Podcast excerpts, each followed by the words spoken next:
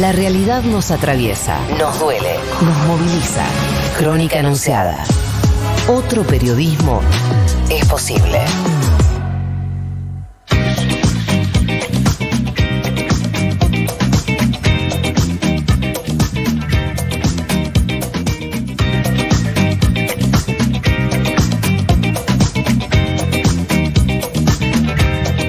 Gente, pasó media hora de las 10 eh, de la mañana. Tenemos una novedad importante. Hace un ratito nada más eh, nos llegó que las empresas de colectivo anuncian que es inminente el corte de servicios, ¿sí? sin colectivos en la provincia de Buenos Aires por una deuda millonaria. Bueno, vamos a charlarlo con José Troilo, que es presidente de una de las cámaras empresarias justamente de, automotor. José, muy buenos días. Juana Morín y Rocío Criado en Futurock te saludamos. ¿Cómo estás? Buenos días, muy bien, gracias a Dios. ¿Es así? ¿Es inminente un paro de, colectivos en la provincia de Buenos Aires?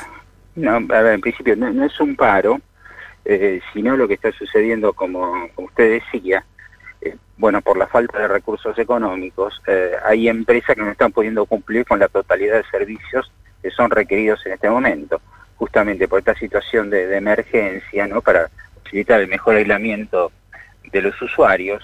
Eh, la idea es tener la totalidad de los servicios eh, trabajando, ¿no? Para que, mm, como llevamos solamente pasajeros sentados y no la totalidad de los asientos, solamente alrededor de 20 pasajeros podemos trasladar por unidad. Entonces es necesaria que estén todos los coches trabajando. El problema está que hay un gran atraso eh, en los pagos de la provincia de Buenos Aires, cosa que hay muchas empresas no han podido pagar la totalidad de los salarios a su personal, y entre esto y, el tema de la compra del combustible, compra de gasoil que, se necesita, eh, que si no se paga previamente la petrolera no provee el combustible, entonces bueno, está pasando que ya hoy, ya hoy está, líneas que no están pudiendo obtener el 100% de su parque trabajando, eh, bueno, están con solamente con un porcentaje, bueno, y esto lamentablemente no va a poder cubrir las necesidades del público usuario. Esto estamos advirtiendo que no debe solucionarse día a día, se va a ir agravando porque la voluntad y justamente la situación de emergencia nos hace entender que, eh, bueno, hay que dar hasta, hasta la última gota de esfuerzo, pero llega un momento donde no hay recursos, eh, o sea, no hay, no hay pesos como para solventar lo necesario, que lo mínimo necesario es poder pagarle al personal y la compra de combustible. Eh, a ver, eh, José, para que se entienda, ustedes le están reclamando al gobierno de la provincia de Buenos Aires el pago de una deuda que tiene atrasada de, cuánto dinero.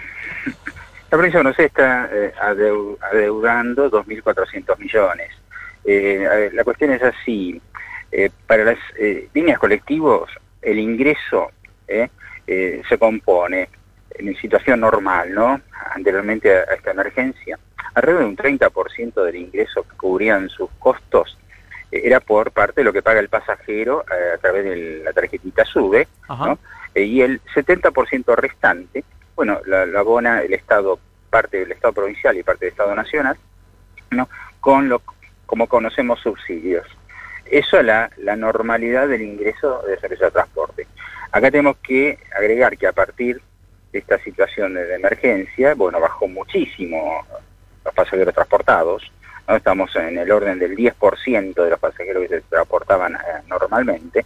Imagínense entonces de ese 30% de ingreso que se componía de parte de los pasajeros, hoy estamos solamente en un 3, entre un 3 y un 4%.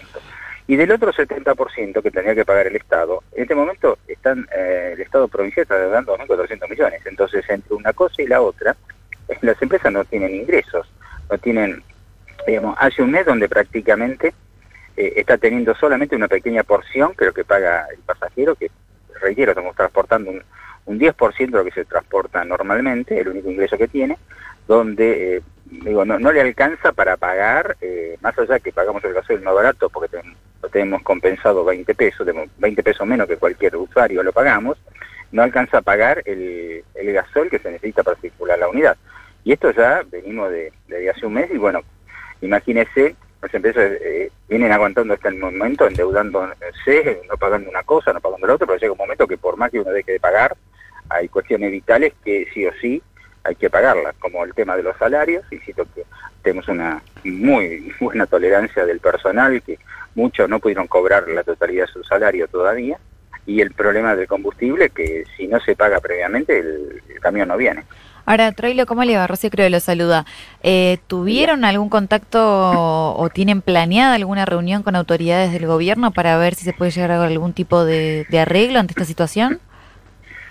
Mire, comunicación, eh, lo, teníamos casi a diario, pero no transmiten que mañana, mañana, mañana, pero bueno, pero esto, le digo, ya van 15 días prácticamente que venimos de un día para otro, un día para el otro, pero el dinero no aparece lamentablemente y la situación y los problemas están, porque, eh, insisto, en, nuestro caso lamentablemente hay un momento donde eh, no es cuestión de promesas, por promesas, eh, ojalá se pudiera, pudiéramos retrasladar y no soportaría, nosotros seguiríamos funcionando normalmente. Tanto es así, estoy diciendo la situación más grave, porque con respecto al resto de la línea nacional también vienen trabajando totalmente a pérdida de esto de no eh, solucionarse a reconocer un poco la, la pérdida, la gran pérdida de pasajeros que tienen con, con el mismo costo, porque estamos dando los servicios normales, bueno, esto en, unos días vamos a estar hablando de todo el sistema.